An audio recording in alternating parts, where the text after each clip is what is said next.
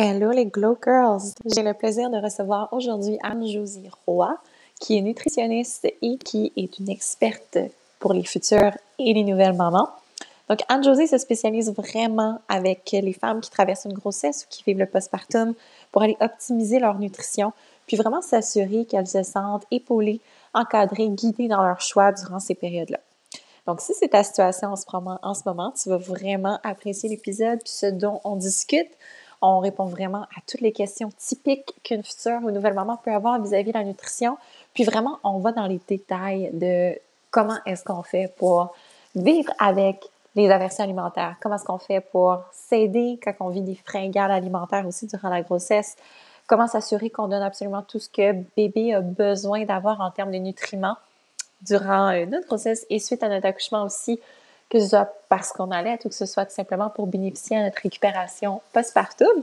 Donc, c'est un épisode vraiment très, très enrichissant. Je t'invite à l'écouter peut-être avec un papier crayon si tu peux le faire, si tu peux t'asseoir, relaxer durant l'écoute.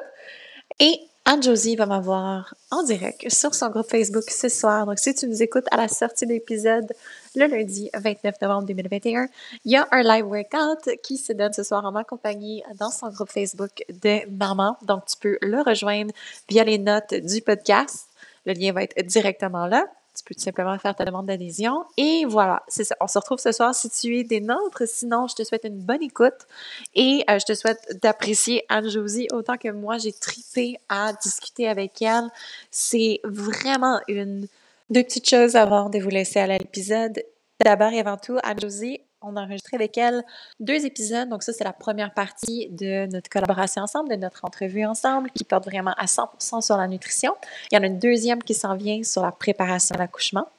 Puis de deux, deuxième petite chose à clarifier, à vous laisser savoir, les filles, on a un marathon de podcast qui débute dès mercredi, le 1er décembre 2021. Il va y avoir un épisode à chaque jour du mois de décembre et l'objectif de ce marathon-là, c'est vraiment de vous aider à transitionner de 2021 à 2022 avec plus d'alignement puis plus de confiance. On veut que 2022 soit notre best année ever et je pense qu'on le mérite après les, les deux dernières années je pense qu'on mérite vraiment d'avoir un, départ frais, puis de se sentir 100% en alignement avec quels sont nos buts, avec qu'est-ce qu'on veut accomplir, comment est-ce qu'on veut se sentir, quel genre de femme on veut être en 2022. Puis, je vous déballe des petits conseils contenus dans des micro-épisodes qui vont être sous la barre des 20 minutes ou moins pour vraiment aller taper en plein dans votre plein potentiel. Donc, j'espère que vous allez apprécier l'épisode. Bonne écoute! Les filles, bienvenue sur le Globe Podcast. Je suis avec Anne-Josie Roy. Bonjour Anne-Josie. Allô Anne-Marie, contente d'être ici. Oui. Merci de m'inviter. Anne-Josie qui va faire deux épisodes avec nous, l'un portant sur la nutrition durant la grossesse et un qui porte sur la préparation à l'accouchement. Donc aujourd'hui, on va parler de nutrition. Anne-Josie, tu es une experte de la santé des femmes, tu es une nutritionniste diplômée depuis maintenant 12 ans tu te spécialises dans la préparation à l'accouchement vraiment qui va aller impliquer différentes sphères, donc autant la nutrition que l'entraînement, que la préparation mentale, émotionnelle à l'accouchement. Donc, tu aides vraiment les femmes à traverser leur grossesse en optimisant leur santé pour qu'elles puissent avoir le meilleur résultat final, le meilleur, la meilleure expérience d'accouchement possible. Donc, tu t'es construit beaucoup de fausses croyances, euh, tu vas au cœur des mythes qui existent, puis vraiment, tu vas donner du pouvoir aux femmes dans leur stratégie grossesse et accouchement.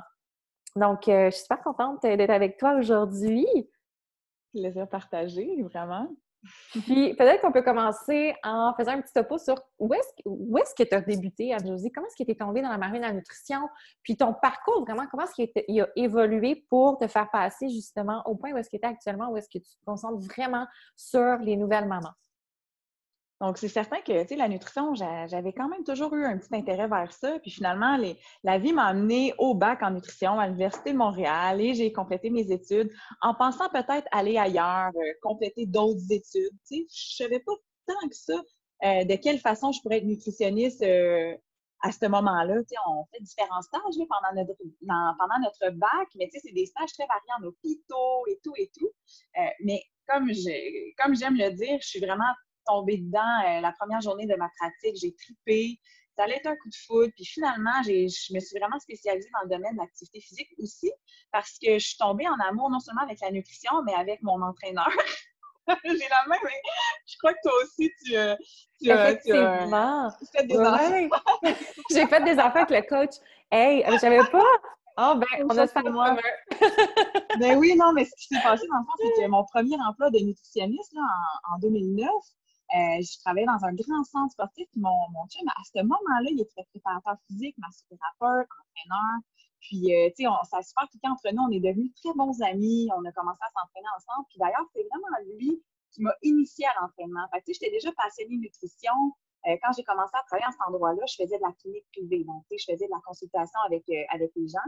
Tu sais, c'était des gens qui voulaient se sentir mieux dans leur peau, qui avaient des objectifs sportifs. Donc, c'était très motivant pour moi. J'ai tellement trippé avec, euh, avec, dans le cette clientèle-là. Puis en plus, ben, j'étais dans un environnement sportif pour la première fois de ma vie parce que j'ai fait de la marche synchro là, quand j'étais plus jeune, mais j'étais plus comme euh, artistique, intello, moins musculation, sport, etc. Tandis que quand j'ai gradué puis que j'ai connu mon chum, Carter, finalement, euh, tu sais, c'est un peu lui qui m'a fait tomber en amour avec l'entraînement. Il m'a appris à aimer ça. Lui, sa, philosophie, c'est vraiment justement du mouvement fonctionnel. C'est un sportif, c'est un joueur de basket de haut niveau, mais à la base, pour lui, la préparation sportive, c'est vraiment comme euh, un, jeu, quasiment. Euh, le monde peut être. Euh, toute, opportunité de bouger peut être le fun. Puis lui, je te dis, il m'a converti à l'entraînement. Finalement, ce qui est très drôle, c'est que plus tard, moi, je suis devenue entraîneuse parce que j'ai fait, bon, j'ai fait mon bac en nutrition, mais après ça, je me suis formée euh, dans, le domaine de l'entraînement. Puis lui, il a fait une résurrection de carrière, fait qu'il n'est même plus entraîneur, il n'est même plus préparateur Maintenant, il travaille euh, dans l'armée de l'air, c'est un militaire. Ouais, c'est juste drôle parce qu'il va comme transférer son savoir, puis après ça, il est allé faire autre chose. Mais non, c'est ça, ça a été vraiment un coup de foudre, puis de pouvoir aider les gens à optimiser leur santé, ça, moi, ça m'a aidé dans ma vie, honnêtement, parce qu'avant, je n'étais pas bien dans ma peau. Tu sais, je n'étais pas vraiment à mon poids bien-être parce que j'avais des habitudes de vie sédentaire, parce que je pensais pas que c'était pour moi le sport. Tu sais, comme je mentionnais, je n'étais pas tant passionnée de ça. J'étais plus comme euh, un peu nerd. Puis finalement, ben, c'est sûr que ça m'a aidé là, en faculté d'être euh, nerd, tu sais, pour les apprentissages très quand même euh, un gros bac, la nutrition. Mais après ça, c'est bien beau euh, comme l'intellectualisme et tout et tout, mais il faut bouger notre corps. Donc, euh, moi, j'étais un peu comme. j'étais newbie de ça. Puis vraiment, quand que mon, mon chum a commencé à, m'entraîner, puis que j'ai commencé à voir des changements au niveau de ma composition corporelle, mais aussi au niveau de mes capacités physiques, de me sentir plus forte, puis tout ça, je me suis rendu compte Je ne suis pas obligée d'être une grande sportive pour bénéficier de l'entraînement dans ma vie puis euh, me sentir mieux finalement au quotidien. Ça a tellement amélioré ma qualité de vie. Donc là, je, me suis passionnée là-dedans.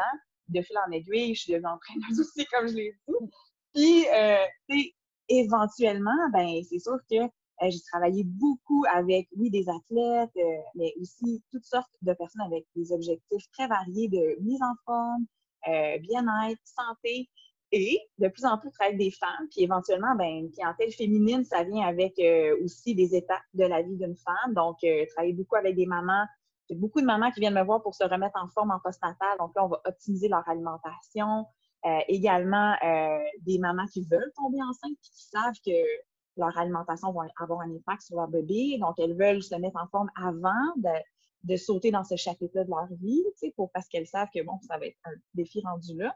Donc, vraiment, là, en pré-grossesse, en post-natal, mais là, éventuellement aussi, beaucoup de mamans enceintes. Euh, j'ai commencé à travailler beaucoup, beaucoup avec les mamans enceintes dans les dernières années euh, de par moi. Là. le désir, moi, je voulais tomber enceinte, puis je me suis vraiment spécialisée là-dedans. Je suis retournée sur les bancs d'école. J'ai voulu vraiment me former euh, en détail, tout ce qui existe le pré, post-natal, pour pouvoir accompagner mes mamans le mieux possible, finalement. Et aussi, ça m'a servi à moi, bien entendu.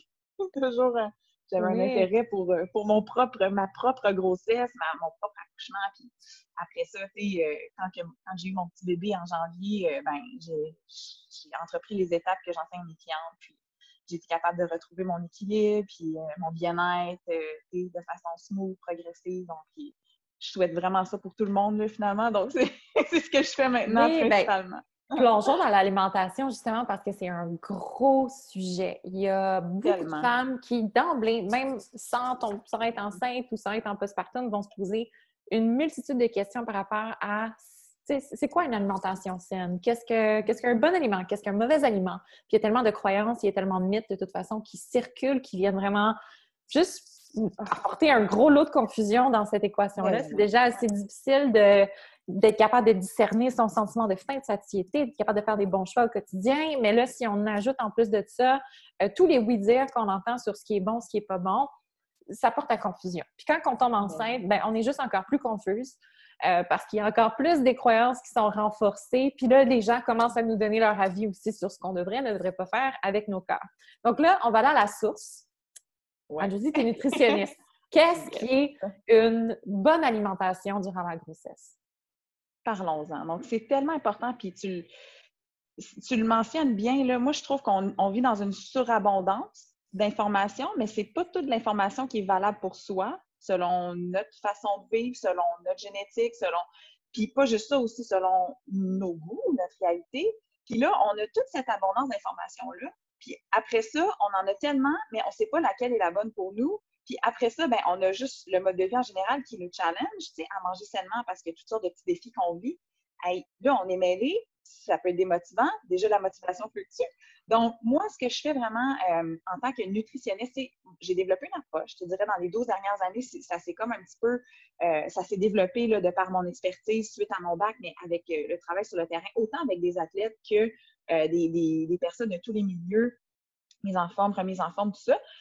Je me suis rendu compte que la meilleure façon, la meilleure alimentation possible, c'est celle qui fonctionne pour soi. C'est pour ça que j'ai appelé ma méthode l'alimentation fonctionnelle. Étant donné qu'on évolue dans la vie, notre corps évolue, notre, mentalité évolue, notre environnement évolue. Donc, une, alimentation optimale pour la personne, euh, c'est pas une alimentation coulée dans le béton qui va jamais changer. on entend maintenant beaucoup d'écoles de pensée. Euh, l'alimentation intuitive, on entend euh, l'alimentation intuitive, on dirait que c'est comme la nouvelle chose dans les, dans les dix dernières années.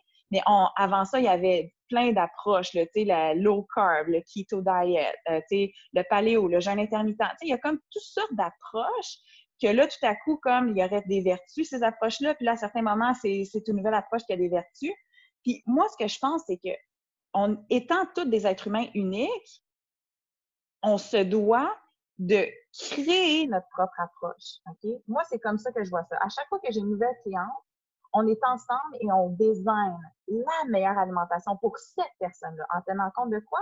Sa biologie, son corps, qu'est-ce qui est compatible, qu'est-ce qui fait sens pour elle de manger, qu'est-ce qui la rassasie, bref, qu'est-ce qui compte ses besoins, mais pas juste sa biologie, son psychologique aussi. Euh, qu'est-ce qu'elle aime manger? C'est quoi son contexte? Dans quel contexte elle mange?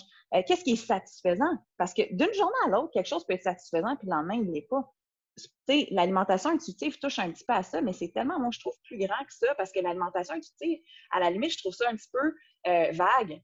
Ouais, j'aimerais ça écouter mon intuition, mais tu peux-tu me guider un petit peu, parce que notre intuition est basée beaucoup sur nos conditionnements. Ah, j'ai envie de manger du chocolat parce que j'ai été conditionnée que quand je mangeais ça, ben j'avais un, plaisir instantané. Ou, moi, je trouve que pour accéder à l'alimentation intuitive, on, a besoin euh, de revenir à, en fait, à soi, mais à, soi bio-psychosocialement.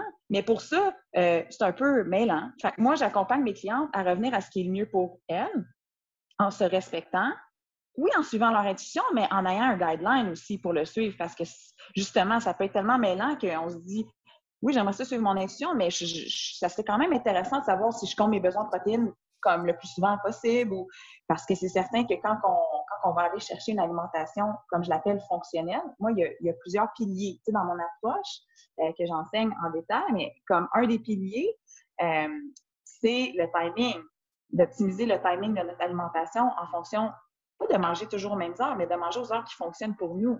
Puis en même temps, aussi entre, nos repas, le, timing. Des fois, si on attend trop longtemps, pour manger, euh, ça peut affecter notre corps. Il faut prendre en considération tous ces éléments-là, le timing en est un, mais pas juste ça, le type d'aliment qu'on mange, les heures auxquelles on le mange. Euh, il y a un des principes aussi que j'enseigne dans mon approche qui est euh, pour optimiser le microbiote digestif. On parle, on a entendu parler de plus en plus du microbiote. Je pense qu'on n'en parle pas encore assez, mais le microbiote, là, c'est un organe. c'est un organe qui pèse même plus lourd que notre cerveau. C'est quoi ça, le microbiote, pour ceux qui ne sont pas super familiers? En fait, euh, c'est tout simplement les, dans le fond, c'est une armée de micro-organismes. C'est des bactéries principalement, mais on en a 40 000 milliards. C'est énorme. Ces bactéries-là, elles ont des fonctions capitales. Mais ces bactéries-là, comme nos cellules, on doit les nourrir. Donc, l'alimentation fonctionnelle, moi, qu'est-ce que j'aide mes clientes à faire? C'est vraiment d'aller désigner une alimentation qui est respectueuse de leur goût, donc intuitive en quelque sorte, qui, suit leurs envies, mais qui est également cohérente avec une pleine santé pour elles à cette étape-là de vie. Pendant la grossesse, ce qui est, euh, je trouve, encore plus tricky, c'est que tout ce qu'on fait, le bébé le fait aussi. Fait moi, je vois ça vraiment comme un puissant motivateur. Tu sais, je pense pas qu'il faut. Euh, puis des fois, les mamans vont se sentir coupables, tu sais, s'ils mangent euh, des cochonneries ou des choses un peu moins optimales.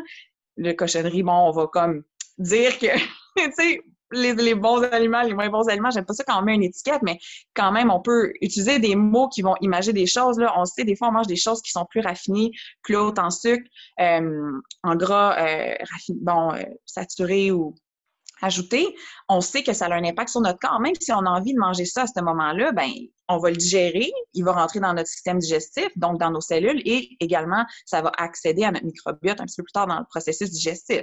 Donc, tout ce qu'on mange accède à ça et a un impact sur nous, notre santé, notre bien-être. Mais je crois pas qu'il faut se culpabiliser pour autant, et au contraire, parce que tout peut avoir sa place. Particulièrement pendant la grossesse, des fois, on a des cravings. Tu sais, je sais pas, toi, si tu as eu des cravings beaucoup pendant ta grossesse, t'avais-tu des... Ah, non, moi, j'ai été épargnée des cravings, mais j'avais euh, beaucoup plus des aversions, surtout dans le premier mm-hmm. trimestre. Ça m'a choqué à quel point est-ce que ça s'est produit du jour au lendemain surtout avec mon premier, où est-ce que j'avais un petit peu plus de nausées aussi. Mais vraiment, tous les aliments qui étaient dans mes assiettes, typiquement, ne me tentaient plus du tout. C'était même impossible de les manger sans avoir le haut de cœur. Donc, moi, ça a été beaucoup plus dans les aversions. Les fringales, non, mais euh, je veux dire, j'avais mis quand même des stratégies en place pour m'assurer que j'allais chercher un apport calorique adéquat. Mm-hmm. Dans ma journée, mm-hmm. que vraiment euh, j'avais un, une quantité de micronutriments euh, qui, était adéquate. Donc, je veux dire, je pense que c'est pour ça aussi que j'ai pas, j'ai pas ressenti nécessairement les fringales, mais je sais qu'il y a des femmes qui, vont le vivre. Tu sais, je sais pas si toi, ça a été ton cas aussi, qui vont vivre des aversions, des fringales, puis se culpabiliser, comme tu le mentionnais, mais il y a des changements physiologiques qui peuvent expliquer ça. Hein? Exact. Je trouve ça vraiment bien ce que tu apportes parce qu'en fait, moi, euh, comment que comment que j'aborde ça, c'est qu'il y a deux types de, cravings, OK? Euh, pendant la grossesse, les cravings naturels, OK? Les cravings, notre corps change. À certains moments, là, de un, pendant toute la grossesse, on est en train de créer un être humain de toutes pièces. À certains moments, nos, les cellules, notre travail corporel va mettre l'emphase sur créer les yeux de notre bébé, le système nerveux de notre bébé, les os de notre bébé. Tu sais, c'est perpétuel, puis tout se fait, oui, en même temps, là, en quelque sorte, mais des fois, il y, a, une phase de travail qui est plus axée sur un, quelque chose. Et ça, ça peut, par exemple, nécessiter plus d'acide folique, euh, plus de calcium, plus de vitamine D. Et c'est moi ce que j'appelle ces cravings naturels là, c'est qu'à certains moments, la maman peut avoir une envie de tomates, le genre euh, il faut absolument qu'elle mange des tomates. Moi dans mon cas, c'était beaucoup euh, du calcium. Dans le calcium, euh, non seulement il y a, bon dans le les, excuse le fromage, j'avais des cravings de fromage. On, on, sait que c'est très très riche en calcium. également c'est salé. Et euh, quand on est enceinte, on produit beaucoup, beaucoup de liquide, le liquide amniotique. On a un plus grand volume sanguin, donc on se doit de réabsorber plus d'eau. Moi, j'étais une personne très active pendant ma grossesse. Je coachais des cours aussi. Donc, euh, j'avais besoin d'encore plus d'eau, là. Tu sais, mon corps le savait, ça. Fait que les cravings naturels, il y a vraiment... Euh, il y a vraiment une intelligence intrinsèque du corps. Ton corps, chaque aliment qu'il mange, il, ton corps est capable d'intégrer euh, le feeling, ce que ça lui apporte en termes de micronutriments. Il va pas mettre un nom, ah, vitamine D. Non, ça, c'est nous, les humains, qui font ça notre, pour notre, notre, notre bonheur d'analyser les choses. Mais le corps, il n'a pas besoin de faire ça, mais il sait qu'il a reçu tel, tel, tel type. Fait qu'à un certain moment, s'il a plus besoin de cette molécule-là, il va t'envoyer un signal qui va, qui va, gustativement parlant, te donner l'envie de manger une certaine chose très spécifique. Donc, ça, c'est très naturel Et certaines mamans vont vivre ça et il n'y a pas de problème. Moi, je trouve que c'est tellement important plutôt d'écouter notre corps les aversions, je reviendrai là après parce que j'ai vécu la même chose que toi d'ailleurs. Mais il y a aussi les cravings par manque, OK? C'est certain que des fois, quand on a des manques de certains micronutriments, dans ton cas, tu avais optimisé tes choses. Tu t'assurais d'avoir la bonne quantité de micro, macronutriments à chaque jour. Fait que c'est sûr que ton corps, il n'y avait pas besoin de t'envoyer un signal de, craving, d'avoir des fringales, de, de parce que tu n'en avais pas des manques. Tu comblais tes besoins parce que tu avais une alimentation qui te permettait de le faire.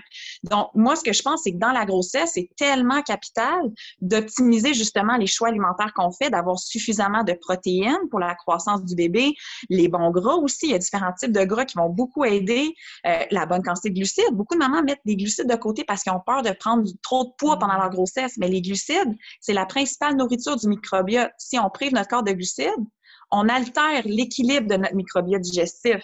Puis on sait maintenant que le microbiote communique directement avec le cerveau. Puis selon les types de bactéries qu'on a, ben les envies qu'on va avoir vont changer. plus tu manges bien, plus ton microbiote il, est content, moins tu vas avoir de, de craving, de fringales indésirables par manque ou par déséquilibre. Donc, c'est pour ça que comme c'est important de réaliser ça. Il y a vraiment des choses qu'on peut faire pour prévenir les, les fringales, les cravings excessifs.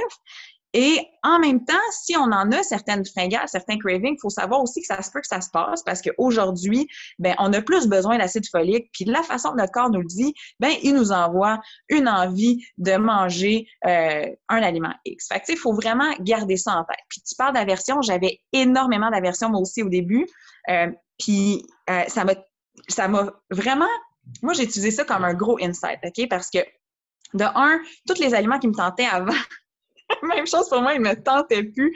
Particulièrement certains légumes verts. il y avait vraiment des choses là, que j'étais plus capable de manger. Donc, euh, il a fallu que je revisite en sachant que, OK, ça, je suis capable de manger ça, mais qu'est-ce que je pourrais manger? Quelle pourrait être une alternative? Intéressante qui va m'amener à ma fin finalement, euh, la fin étant d'optimiser mon corps, ma santé, euh, l'objectif, mais en même temps, sans me forcer à manger quelque chose que j'ai envie de vomir juste en y pensant, il faut garder ça en tête, là, parce... mais les aversions sont des guides aussi. Puis c'est ça qu'il faut réaliser. Moi, je pense que la grossesse, là, c'est tellement une opportunité de connecter à un niveau encore plus élevé à notre corps. Parce que notre corps, à cause des hormones qui sont très, très, très puissantes pendant la grossesse, elles sont toujours là, les hormones, à chaque jour de notre vie, enceinte, pas enceinte.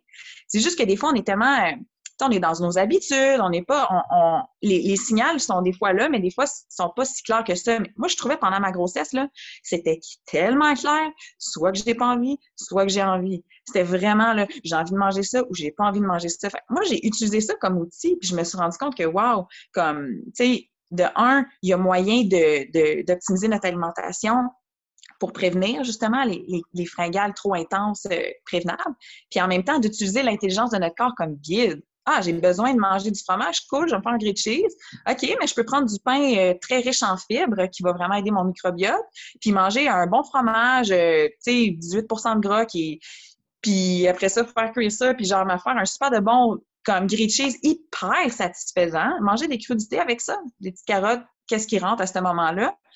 Puis je viens de manger un super de bon repas qui a rempli la fonction que j'avais besoin dans mon corps, mais qui m'a satisfait aussi au niveau gustatif de ce que j'avais envie de manger comme craving spécifique naturel. moi, je pense que comme il y a vraiment une façon de faire, puis c'est ça l'alimentation fonctionnelle, et dans le prénatal, c'est alimentation fonctionnelle prénatale, pour designer une alimentation pour la maman. Puis d'ailleurs, dans mon cours, j'ai un menu 7 jours, j'ai un, plan d'alimentation guide aussi, un plan flexible, bien entendu, parce que ça se doit de l'être, parce que chaque journée est différente et chaque maman est différente aussi. Mais en même temps, je crois qu'il y a vraiment des incontournables au niveau de l'alimentation prénatale que toute maman gagne à faire, peu importe vraiment. Puis ces incontournables-là, ils vont aider le, micro, le microbiote à être en bonne santé. Ces, ces éléments-là vont tellement aider notre microbiote à être en bonne santé que ça va aider nous notre grossesse a mieux se passer.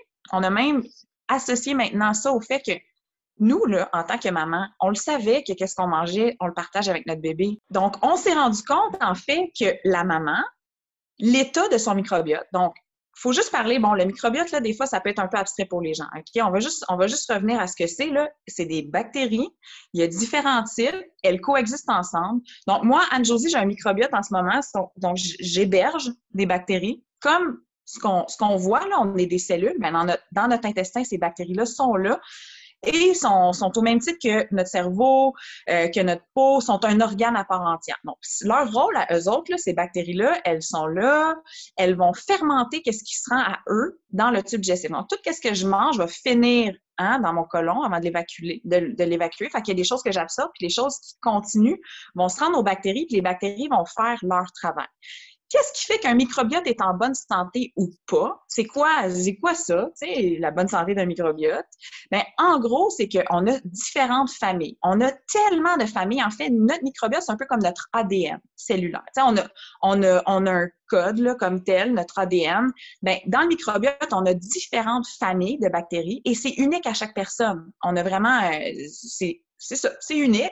Et ces bactéries-là vont être en différentes quantités et on s'est rendu compte que les personnes qui sont plus en santé, qui ont un microbiote plus en santé, ils ont un microbiote diversifié, avec beaucoup de différentes familles de bactéries qui font plein de différentes fonctions, comme euh, aider notre système immunitaire. Hein? La majorité de notre système immunitaire, c'est euh, à cet endroit-là que ça se passe. Donc, pour bien combattre les infections, avoir une bonne immunité, il faut que notre microbiote soit en, soit en action, en train de, de faire son travail.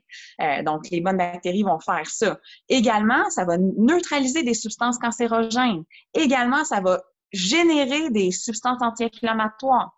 Euh, on se rend maintenant compte que ça a un impact aussi sur notre satiété, donc l'état de notre microbiote.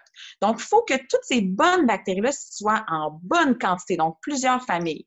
Mais il faut aussi savoir que c'est comme la société? Il y a des bactéries de tous les genres, OK? Tu as des bactéries qui font le bien, qui font leur fonction, puis tout ça, puis tu as des bactéries un petit peu plus nuisibles. Ces bactéries-là, ce qu'elles vont faire, c'est qu'elles vont elles vont être euh, dans le fond, euh, liées à plus d'inflammation. Donc, des, bonnes, des bactéries comme plus nuisibles. Fait qu'on va dire qu'elles sont mauvaises. Puis, tu as des bactéries neutres. Puis, ce que tu manges dans ta journée va aider les bonnes bactéries à grandir, à faire leur fonction ou pas.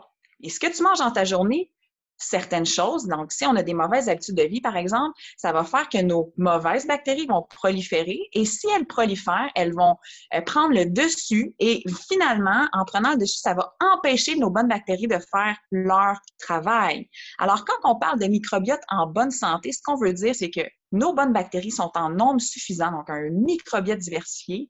Euh, et en même temps, une autre caractéristique d'un microbiote en santé, c'est la résilience, donc la capacité de notre microbiote à euh, revenir à son équilibre. Si moi, j'ai un certain nombre de familles, de bonnes bactéries, font leur job, là, tout à coup, j'ai une, infection immunitaire ou quoi que ce soit, ou il y a de quoi qui se passe, euh, on va dire une gastro, je sais pas, je suis vraiment pas souvent malade, moi, mais mettons que ça arriverait, ben là, la prise de médicaments d'antibiotiques peut venir exactement. le stress aussi, des facteurs environnementaux.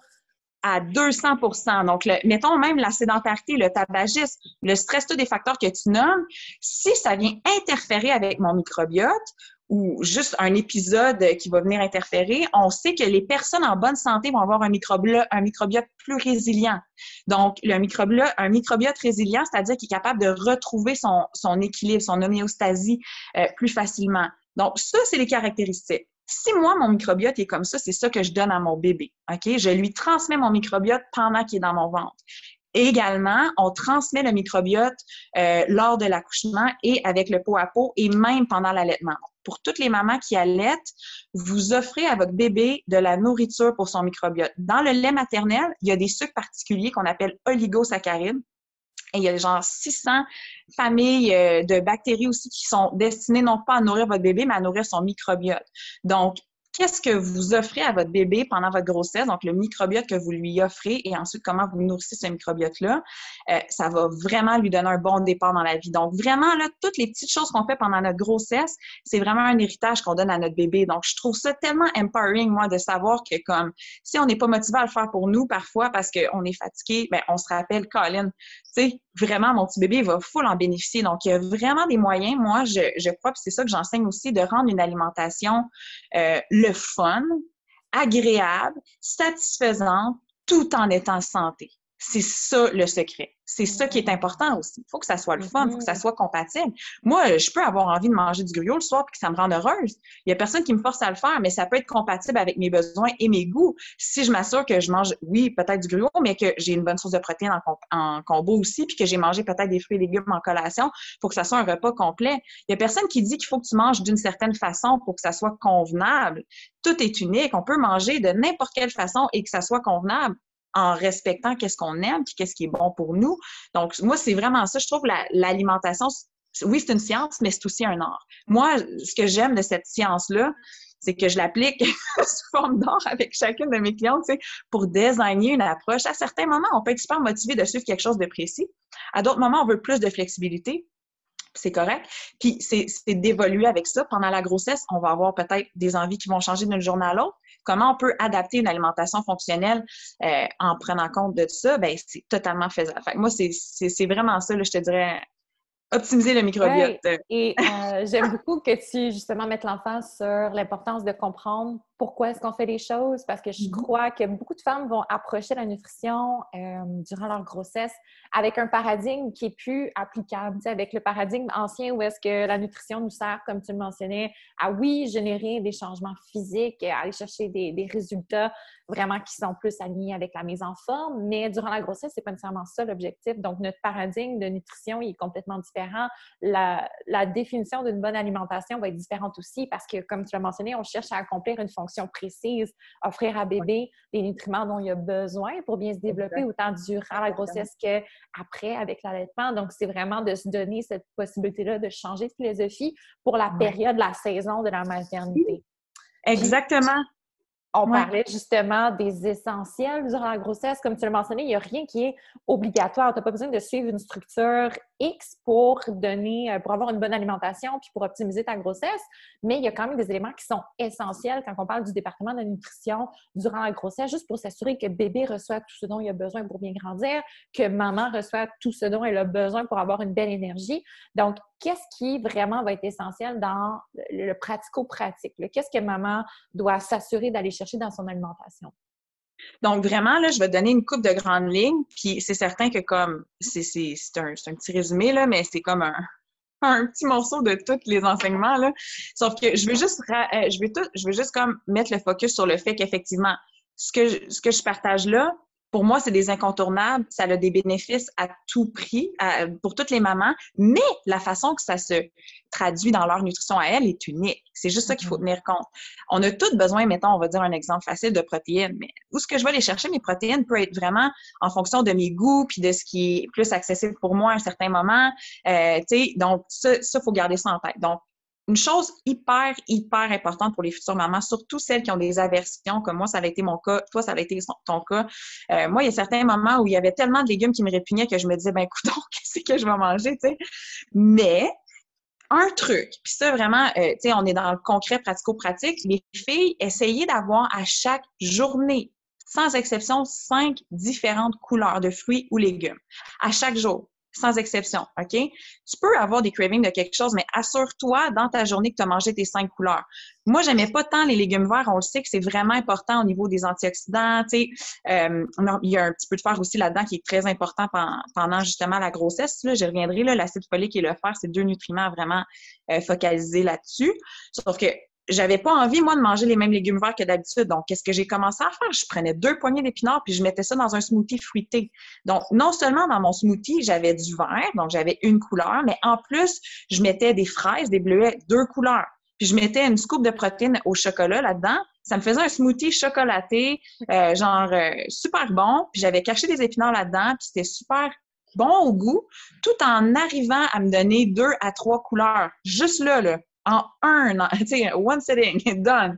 Donc, il faut juste être créatif. Moi, c'est ça que je pense, là. Tu sais, la créativité va vraiment nous aider à arriver à notre fin de façon euh, adéquate à nous, euh, parce que la créativité nous permet d'appliquer, mettons, une recommandation, mais en la modulant avec nos goûts puis avec notre vie. Donc, pour le pour le lunch, justement, si, si tu n'as pas le goût de manger comme d'habitude, euh, ben également, tu peux justement euh, y aller pour des, des petites crudités, des potages, c'est comme super facile aussi. Donc, on veut aller chercher plus, le plus de couleurs possible. Donc, minimum 5, idéalement 6. moi, c'est vraiment un minimum. Puis, on va voir des fois la fin de semaine, les gens vont avoir une bonne alimentation la semaine, puis là, oups, on arrive la fin de semaine, on déjeune tard, fait qu'on dîne pas nécessairement.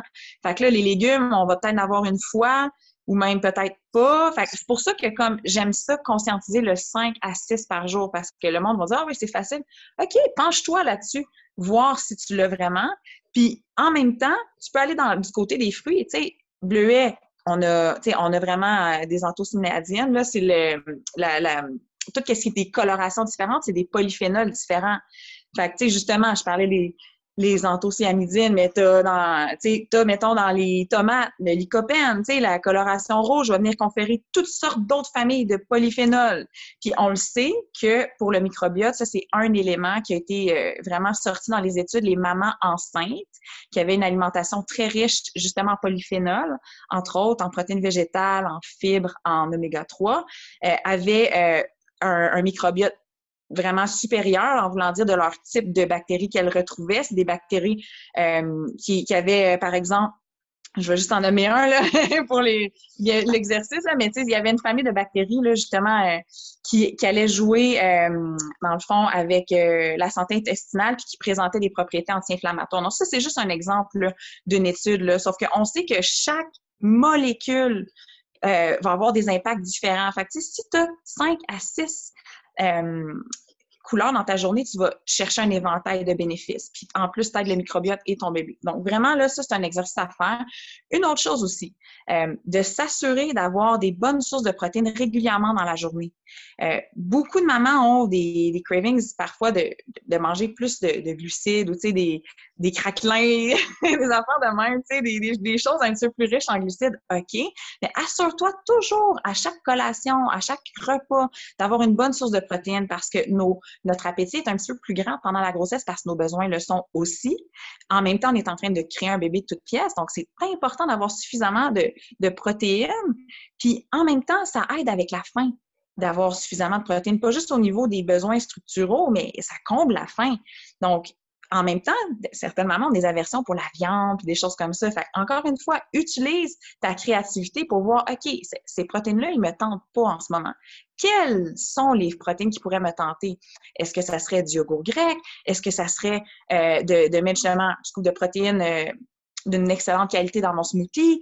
Euh, est-ce que ça serait d'aller pour... Euh, moi, j'aimais beaucoup pendant ma grossesse euh, des, le tempeh, là, je capotais là-dessus, tempeh. et ce qu'il faut savoir aussi, c'est que, toutes les recommandations qu'on partage, là, puis moi, quand j'aide mes clientes à optimiser leur alimentation pendant la grossesse, je suis aussi consciente qu'il y a un facteur de préparation, puis de, de cuisine, puis de sais, des fois, on est full occupé. Moi, j'ai déménagé là, à la fin de ma grossesse. Je n'étais pas en train de cuisiner là, dans, dans une boîte. Puis, euh, il faut comprendre aussi qu'il faut être resourceful. Dans le sens que moi, pendant un certain moment, pendant ma grossesse, il y a eu des déménagements, mais aussi il y avait des aversions quand je cuisinais. Donc, qu'est-ce que j'ai fait? Ça a été quoi ma solution? Je prenais un, un, traiteur, des prêts à manger santé. Qui, puis c'est moi, je choisissais des options qui me tentaient puis qui, qui étaient attrayantes pour moi. Donc, des fois, c'est juste de voir, OK, qu'est-ce qui pourrait m'aider à appliquer ces choses-là? Qu'est-ce qui pourrait m'aider à manger plus sainement? Est-ce que c'est d'avoir un traiteur parce que là, ça me tente moins de cuisiner? Est-ce que ça serait d'avoir des options comme vraiment plus simples? Dans mon, dans mon menu 7 jours, j'ai une recette de, de gâteau au chocolat comme souper. Là. Euh, c'est un gâteau dans un bol. Et ça, c'est, côté euh, type de nutriments, c'est la perfection pour une future maman. Là. Euh, la quantité de protéines, de, d'oméga 3, de fibres, de polyphénol, tout est parfait là, dans cette recette-là. Puis c'est du gâteau au chocolat. Là.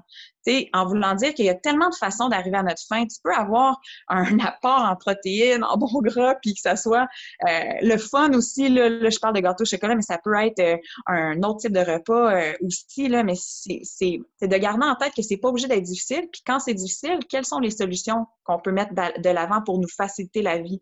On veut, dans le fond, pour que ça marche, on veut que ça soit le plus, euh, le, plus facile, tu sais, parce Le plus simple, le plus intuitif, le, le moins... Faut pas qu'on déploie un effort démesuré pour manger sainement, parce que sinon, c'est sûr et certain qu'on va pas le répéter sur une base régulière. Le, cerveau va être comme...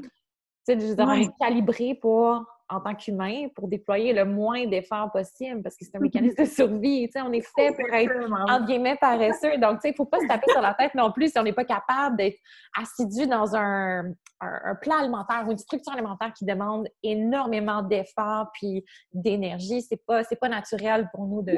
C'est juste pas fonctionnel à long terme. Oui, c'est pas fonctionnel à long terme. Fait le fonctionnel, on ramène à qu'est-ce qui est pratique, qu'est-ce qui nous tente, qu'est-ce qui compte nos besoins.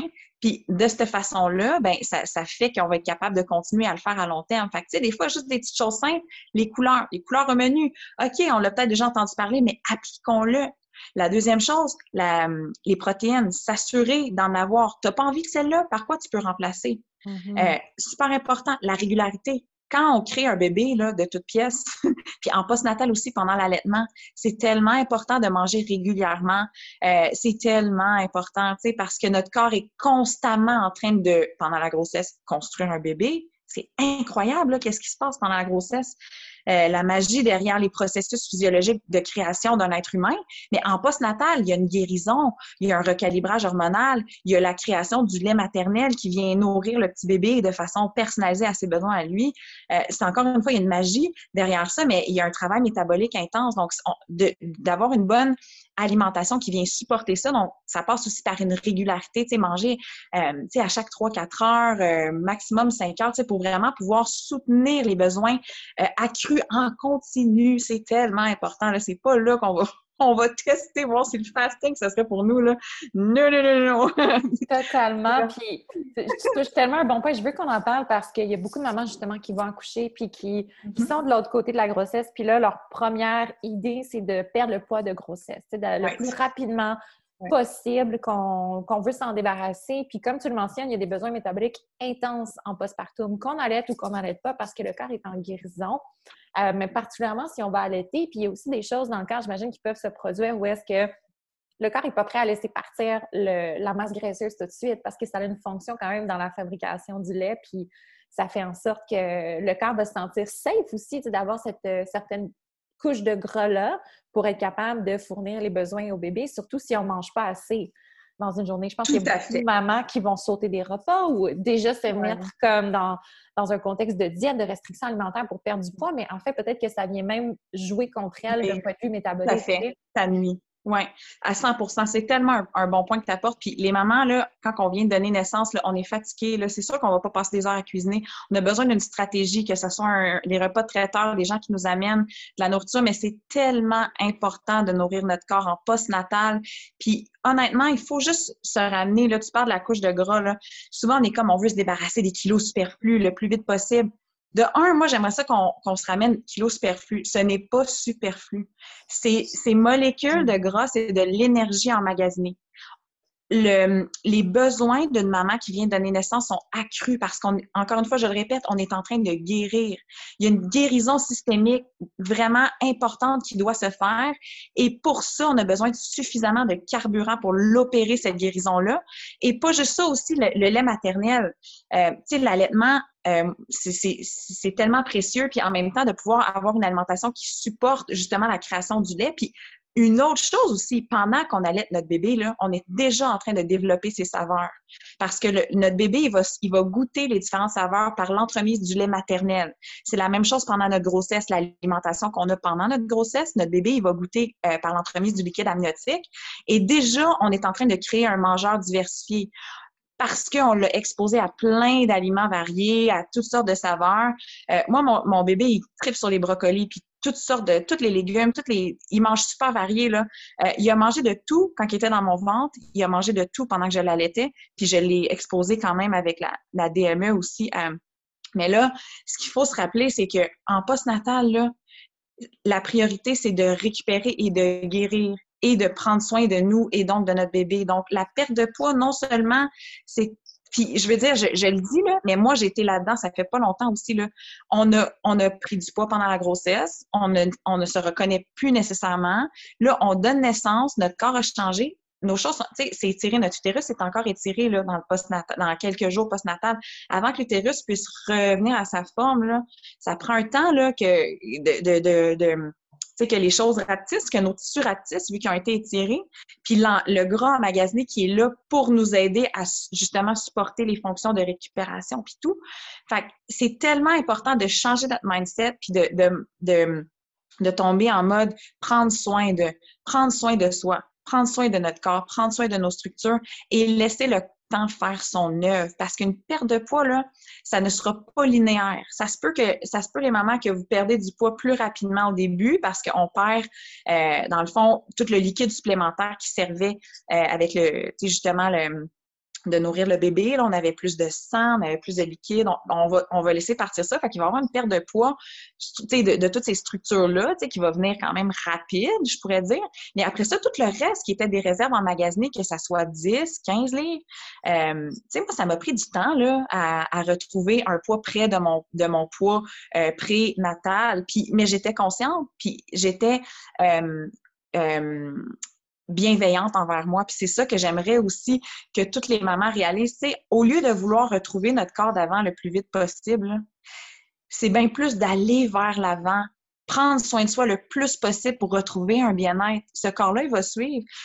notre corps, il a été changé à jamais c'est certain. Il y a la vie d'avant, puis il y a la vie d'après. Avant, on n'était pas maman. Maintenant, on a un être vivant exceptionnel qui vient d'émaner de notre création. C'est extraordinaire. C'est notre corps qui nous a rendu ça possible. Il faut, faut revenir au fait que oui, notre corps a peut-être été changé et que là, il doit guérir, mais avec des bonnes habitudes, il va revenir. Il va revenir. Et revenir à quoi? À un, un, équilibre. Revenir à quoi? À une condition physique dans laquelle on, sent, on se sent bien. Ça, c'est tout possible de revenir à ça. Peu importe ça ressemble à quoi dans le miroir, parce que c'est vrai que le petit ventre, des fois, on va avoir des cicatrices, des vergetures. Notre corps a peut-être changé, mais c'est sûr qu'on peut revenir à un équilibre. Mais c'est juste, il faut pas se presser. Ça prend du temps. On a été neuf mois enceinte. Il faut au moins se laisser neuf mois. Il y a certaines mm-hmm. mamans que ça va plus vite cool, good for them. Mais c'est pas la norme. Puis c'est la norme, il n'y en a pas. Dans le fond, on est tout unique. Fait que, c'est important d'être full, full, full patient. Puis en plus, selon le genre de bébé qu'on a, son sommeil, euh, nous, notre retour au travail, euh, nous, comment qu'on va dormir, tu sais, tout ce qui va se passer dans notre vie. Ça, ça va interférer. aussi, il y a tellement de mamans qui vont composer avec des des challenges au niveau de la santé mentale post-bébé qui vont avoir des, répercussions sur la motivation, l'énergie. Euh, fait que c'est vraiment pas un... C'est un tableau où est-ce qu'il y a tellement, euh, tellement de, sphères qui vont interagir. C'est multifactoriel, tu sais, comme tu le mentionnes. Il y a tellement de choses. Puis la patience, c'est la clé, c'est de se laisser au la patience. le neuf mois. La patience et la bienveillance. Tu sais, mm-hmm. genre, s'alimenter, pas pour un résultat physique, savoir, moi, je pense qu'il faut faire confiance, OK? Moi, il faut faire confiance que quand ça va être le temps, notre corps, il va le faire. Tu sais, moi, moi j'ai eu une perte de poids progressive, mais pas linéaire, là. Il y a des bouts, là, je, je mangeais de la même façon. Puis il y a des bouts que le poids diminuait. Pourquoi? Parce que mes hormones jugeaient que là, c'était correct d'en laisser partir parce qu'il s'ajuste en fonction des besoins. Il faut qu'on fasse confiance à notre corps, à nos hormones, à, ces processus-là. Euh, le corps, il est, il créé justement pour, pour, pour notre survie, pour s'adapter. Fait que c'est certain que comme juste la patience, faire confiance au corps, une bienveillance aussi, se donner un, tu sais, cut, cut yourself some slack. Tu des fois, on est comme, oh, mais tu sais, je veux revenir, je veux me sentir bien dans ma peau. Ça va se passer. Tu vas, tu vas revenir à tes habitudes le moment venu, puis tu vas retrouver un endroit où ce que tu te sens bien. C'est certain grâce à en, modulant tes habitudes, mais effectivement, patience, bienveillance, puis sérieux là, la santé mentale postpartum c'est des montagnes russes, c'est des montagnes russes. Fait il faut pas qu'on se mette une pression de plus. Au contraire, il faut s'en enlever le plus possible la pression en postpartum, puis euh, justement de, revenir à bien-être, santé, honorer le corps.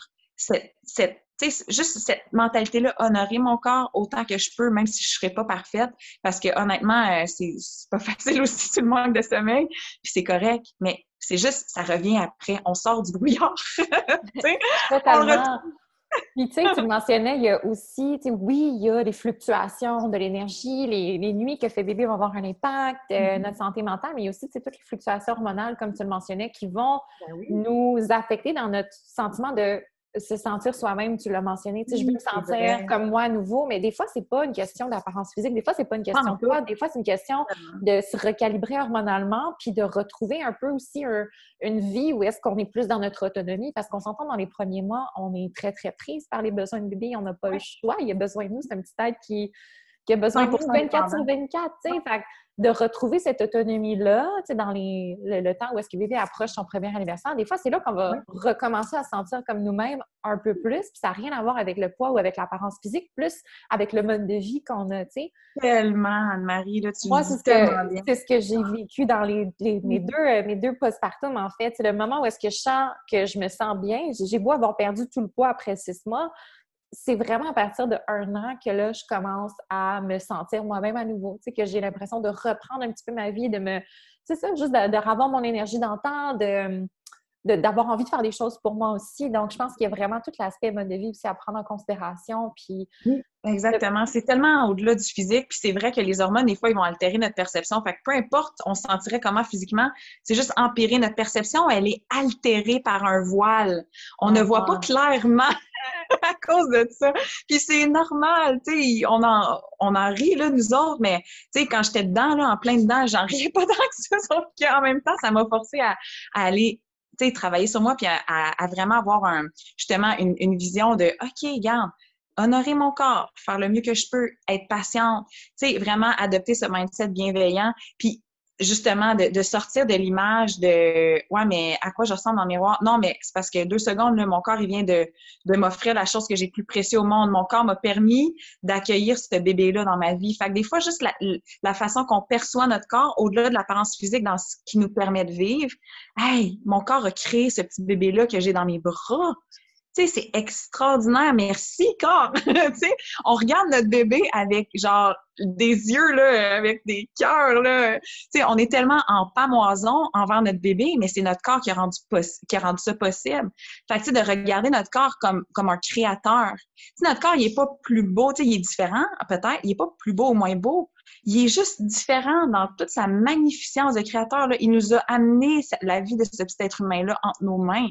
Fait que, tu sais, de, changer notre perspective, je crois que ça peut vraiment nous aider à, naviguer justement dans le post-natal de façon plus, euh, plus, euh, tu sais, relax, puis, euh, euh, avec moins de culpabilité ou de pression ou de ah, OK, j'accueille ça comme ça vient, je fais mon mieux, je prends soin de moi du mieux que je peux, même si c'est pas toujours facile.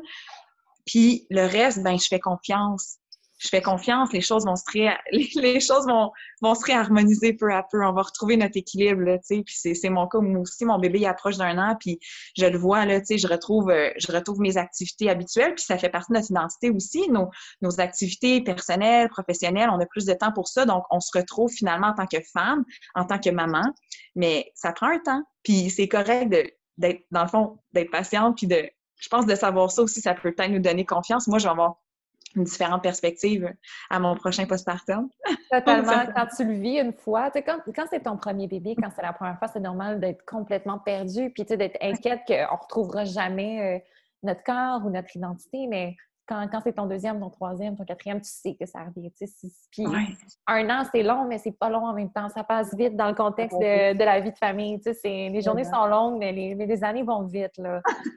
Puis oh, j'aime beaucoup que tu sais, ça, tu implémentes la nutrition comme un outil, peu importe la saison de la vie dans laquelle tu te trouves, peu importe que tu sois enceinte ou en postpartum, ou que vraiment tu mm-hmm. sois dans la continuation du maintien de tes habitudes de vie une fois que ton enfant vieillit.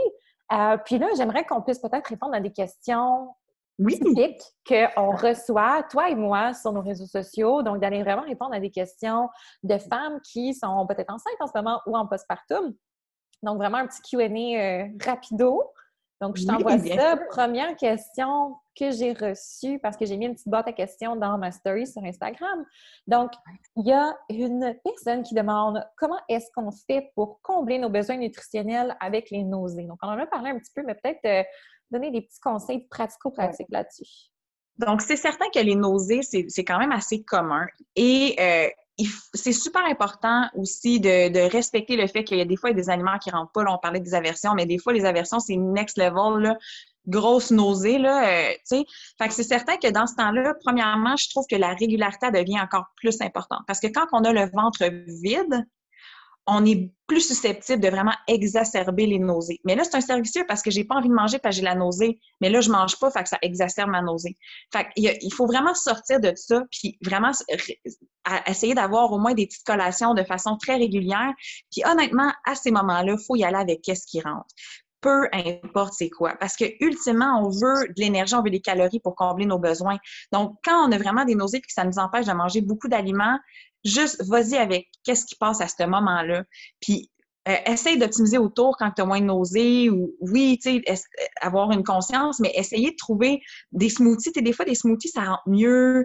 Euh, des fois, des petites choses qui vont juste, euh, être peut-être plus simples, différentes de ce que tu aurais mangé d'habitude, mais ils vont faire la job. Fait que je crois que c'est important quand on a des nausées de, de, de, de, suivre ça en voulant dire d'y aller pour des aliments qui nous tentent sans se sentir coupable parce que s'il y a juste des craquelins bretons qui rentrent à ce moment-là, ben mange-les les craquelins.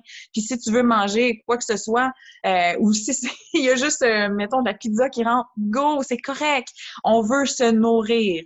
Tous les aliments ont leur place. Mais par, expérience, j'ai aussi beaucoup de clients, mettons, qui avaient vécu ça, mais des fois, c'est passager, ça fait des fluctuations. C'est sûr que comme dans les moments où tu as moins de nausées, on peut être créative, puis euh, vraiment essayer d'aller complémenter. Mais c'est pour ça, je trouve que c'est tellement important de prendre une vitamine, une multivitamine prénatale toutes les mamans, parce que non, ça remplace pas une alimentation saine, mais ça reste que que ça soit les nausées ou les fluctuations de d'autres natures, notre nutrition peut pas toujours être la même, euh, la, la, plus complète possible. Si c'est le cas, tant mieux. Moi, j'avais quand même une alimentation et toi aussi, c'est ça que tu vivais là, pendant ton, ta grossesse. Tu avais optimisé beaucoup de choses pendant euh, pour ton alimentation. Mais même si on a une alimentation super top, ben, une, une, multivitamine, une multivitamine prénatale vient vraiment complémenter ça parce que le bébé, il prise dans nos réserves. C'est vraiment important. En plus, au fur et à mesure que la grossesse avance, là, le fer, il est tellement important, ce nutriment-là. Puis, on, on en a tellement besoin de plus que, c'est pour ça que la multivitamine, la multi vient nous donner une espèce de petite police d'assurance. Fait que, pour les mamans qui peuvent pas optimiser tout le temps en raison de ça, on fait notre possible, on navigue avec ce qui rentre, puis on a notre multi pour compenser au moins. Fait que, c'est ce que j'aurais à dire. Le, gingembre aussi. Moi, je mettais du gingembre dans mes smoothies, du gingembre frais. Donc, euh, je mettais des petits morceaux de gingembre. Le gingembre aide beaucoup comme anti-nausée, des tisanes au gingembre. Donc, tu sais, ça peut être des petits trucs aussi. Mais euh, puis quand ça devient trop, trop pire, les nausées, ça vaut la peine des fois d'en parler avec notre médecin puis d'avoir un, petit agent moléculaire pour venir euh, diminuer ça. Parce que si on n'est plus capable de rien manger, c'est pas mieux non plus. on va moins bien pouvoir se nourrir. Fait que des fois, l'aide de, la, science de ce côté-là peut être nécessaire une fois qu'on a tout appliqué certaines astuces nutrition. Moi, quand j'avais des nausées, j'avais l'habitude de prendre une sieste, de faire une sieste. Puis euh, ah. j'ai remarqué que, ben, tu sais, je veux dire, j'ai remarqué que mes nausées étaient pires quand je dormais pas ou que je dormais pas, pas bien ou pas assez, là, en fait. Euh, qui était vraiment aggravé le lendemain matin. Puis souvent, je, faisais juste une sieste. C'est quand j'avais des nausées trop intenses, c'était plus comme en fin d'après-midi. Je faisais une petite sieste, puis je me réveillais, puis c'était beaucoup moins pire. wow! Ah, je sais pas c'est quoi les fondements scientifiques de ça, mais comme c'était mon truc à moi. Fait que je veux dire, je sais pas si ça vaut la peine d'essayer. Notre, corps a besoin d'énergie pour gérer ce qui se passe. Hein? Puis quand on manque d'énergie ou qu'on est fatigué, puis qu'on a justement, on aurait besoin de sommeil, bien probablement que le corps a plus de difficultés à gérer au niveau hormonal des petites choses. Fait que des fois, ça peut peut-être exacerber les symptômes. Fait que pour moi, ça me semble, ça, c'est une super bonne idée quand même. Tu sais. Dans le fond, de ça peut pas nuire. On a parlé un peu de suppléments. Il y avait quelqu'un qui posait la question est-ce que je peux prendre de la poudre de protéines quand je suis enceinte? Absolument. Ça, c'est vraiment une question euh, qui me revient souvent également. Euh, oui, tout à fait. C'est juste qu'il faut faire attention parce que, dans le fond, ça dépend des marques. Euh, il y a certains ingrédients pendant la grossesse que, qui ne sont pas recommandés. moi, les, les édulcorants artificiels, je ne recommande pas ça en général, mais surtout pendant la grossesse, parce que ça interfère avec notre euh, équilibre du microbiote. Euh, donc, tu sais, si on achète une poudre de protéines qui a des édulcorants artificiels ou n'importe quel filler artificiel, ça peut venir interférer avec euh, le microbiote digestif. Donc, ça, c'est moins intéressant, mais il y a des poudres de protéines sur le marché que c'est vraiment juste, mettons, on va dire de la poudre de lactosérum. C'est quoi ça? Du lactosérum, ben, c'est la protéine qui est isolée, on l'extrait du lait. Fait que, je veux dire, tu, tu prendrais du lait, là, c'est juste tu prends un morceau de, de, de cet aliment-là et on le met sous forme de protéines. Puis là, des fois, il va y avoir, par exemple, du stevia à l'intérieur. Donc, tu peux trouver vraiment des poudres de protéines très, très clean sur le marché avec très peu d'ingrédients, que c'est principalement juste la poudre et parfois, justement, le, le stevia, un édulcorant naturel.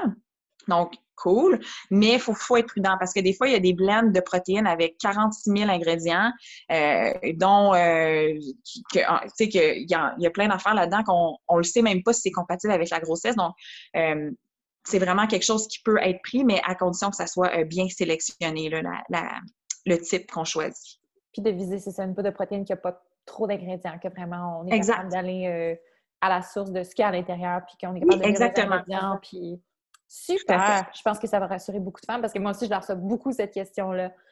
Puis honnêtement, Marie, là, moi, j'ai une chance que je mangeais de la poudre de protéines là, euh, dans mes smoothies pendant la grossesse. Ah parce, que, des fois, là, la viande, ça passait pas. Ou, tu sais, à un moment donné, j'ai une grosse aversion pour les fruits de mer. Euh, puis, tu sais, en quelque part, je voulais pas manquer de protéines. Là, je savais que c'était important. Puis de me faire des smoothies avec des fruits, un petit peu d'épinards, je me mettais des graines de chanvre. Euh, tu sais, j'en ai plein de recettes dans mon e-book prénatal. Sauf que sais, veux, veux pas, la poudre de protéines m'aidait vraiment à, amener, dans le fond, à accomplir cet objectif-là d'avoir une bonne quantité de protéines pour moi et bébé dans, dans une saveur. Tu sais, ça goûtait bon aussi. Fait que je trouve que c'est quand même intéressant de savoir qu'on peut en manger, là. tu sais, vraiment, là. 100% 100% avec toi là-dessus. Il y a quelqu'un qui te demande Je meurs de faim en postpartum, je suis à deux semaines postpartum, je ne sais pas quoi manger parce que j'ai juste des rages de sucre. Donc, euh, Oh mon Dieu, je te comprends tellement. Moi, là, j'ai genre un trou sans fond. Là. Euh, particulièrement, peut-être que cette maman-là, on ne sait pas si elle allait, là, mais honnêtement, euh, on a tellement faim en, post, postpartum. Là. Euh, puis, honnêtement, c'est des collations. Puis, tu pourrais te faire, par exemple, justement, parce justement des envies sucrées. Moi, je trouve que des smoothies, des recettes de, de des galettes Labriski, je sais pas si vous connaissez ça, là, à base de dattes. Euh, tu sais, il y a plein de recettes de galettes Labriski. Euh, d'ailleurs, je la salue, elle est tellement fine, madame. Très dense en calories, c'est ça. C'est compacté, très dense en calories. Oui, puis c'est des bons sucres, c'est des bons glucides naturels qui font du bien à notre corps. Tu sais, c'est tous des bons ingrédients, puis ça goûte bon, c'est facile, accessible. Euh, tu sais, moi, je me faisais souvent, souvent des bols de gruyot protéinés.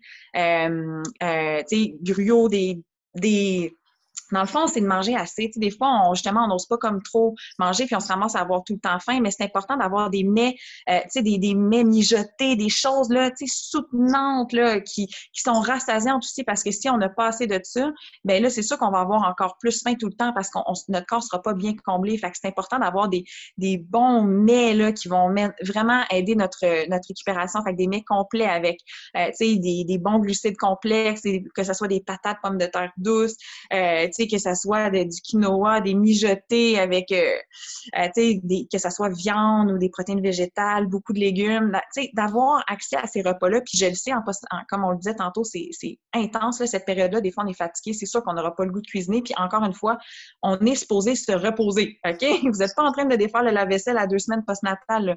Vous êtes chill, vous reposez. Si vous vous levez, vous allez peut-être prendre une petite marche pour prendre l'air de 5-10 minutes, peut-être 20 minutes si vous êtes vous sentez bien, mais euh, tu sais, on, c'est pas le temps d'aller cuisiner, là. Fait tu sais, de se faire cuisiner des bons repas, ça va t'aider à pas avoir trop faim, de manger suffisamment tes repas. Puis après ça, c'est correct de manger euh, des fruits, des, des recettes. Euh, ma recette de, de cake, là, si vous voulez ma recette, vous m'écrirez. Mais tu sais, ma recette de gâteau, moi, je la mange tout le temps, cette recette-là. Là. Ça goûte sucré, ça, c'est du gâteau au chocolat, mais avec tous des ingrédients rassasiants, nourrissants, qui font du bien au microbiote. Alors, tu sais, c'est le genre de choses qui peuvent vraiment te, te calmer la dent sucrée puis en même temps, te combler ton appétit. Euh, moi, j'ai des, barres de protéines aussi euh, dans, mon, dans ma commode. Parce que honnêtement, la nuit, j'ai tellement faim quand j'allais mon bébé, je me prends une barre de protéines. Euh, moi, j'achète la marque Vegan Protein, Genuine Health, là, est super bonne. puis il y en a plein d'autres aussi, les chronobars sont très bonnes aussi. Il y, y, a différentes options sur le marché. Mais une petite barre de protéines, c'est sucré, tu as de la protéine dedans, donc c'est un petit peu plus rassasiant. Donc ça, ça aide beaucoup aussi justement avec les cravings. Moi, là, la nuit, là, c'est sûr, j'en mange. C'est justement ce que j'allais te demander. J'allais te demander, est-ce que tu recommanderais aux mamans qui vont se lever évidemment beaucoup la nuit, qu'on allait ou pas, là, euh, de manger durant la nuit? On doit manger quand on a faim. je vais arrêter de dire on doit, j'aime pas ça mettre des devoirs. on doit faire ça. On dirait que c'est lourd quand on dit ça. L'idéal, c'est d'écouter notre corps, honorer notre corps pour le supporter. Donc, quand on a faim, c'est un signal que notre corps a besoin de quelque chose. Donc, moi, je, suis all-in pour écouter notre corps, que ce soit la nuit, le jour, une heure du matin, six heures le soir. On, ça n'a pas d'importance. Les heures, là, c'est une invention humaine. On a faim la nuit, on mange la nuit. Parce que notre corps, s'il a faim, il y a une raison, il a besoin de quelque chose. Mais c'est sûr que si, si on ne sait pas quoi manger, là, ça peut être mêlant. Mais si on, mange justement de collation, combien de fois je me suis fait du gros la nuit, là?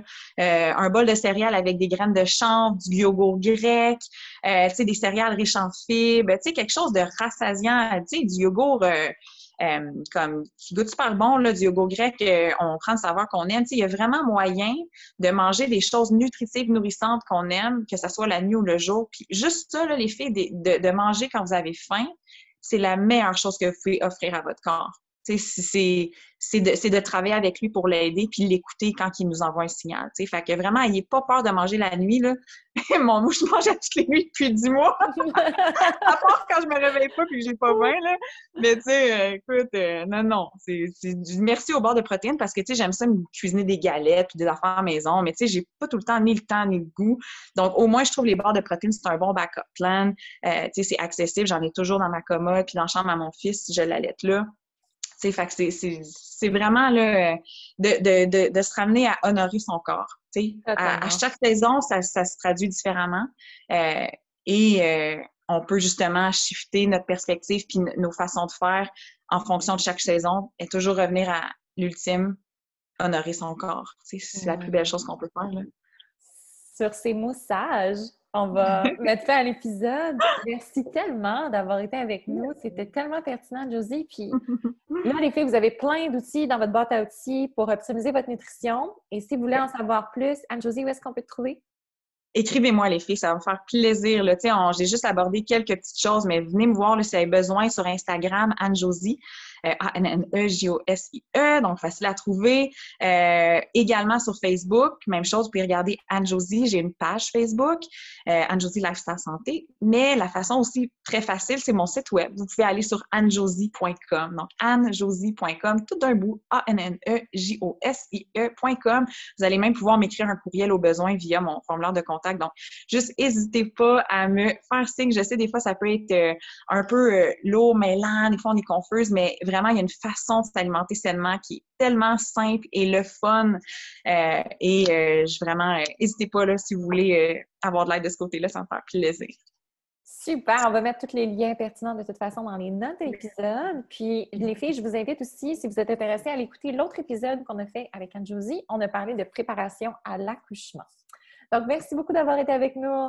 Avec plaisir, merci à toi. à bientôt.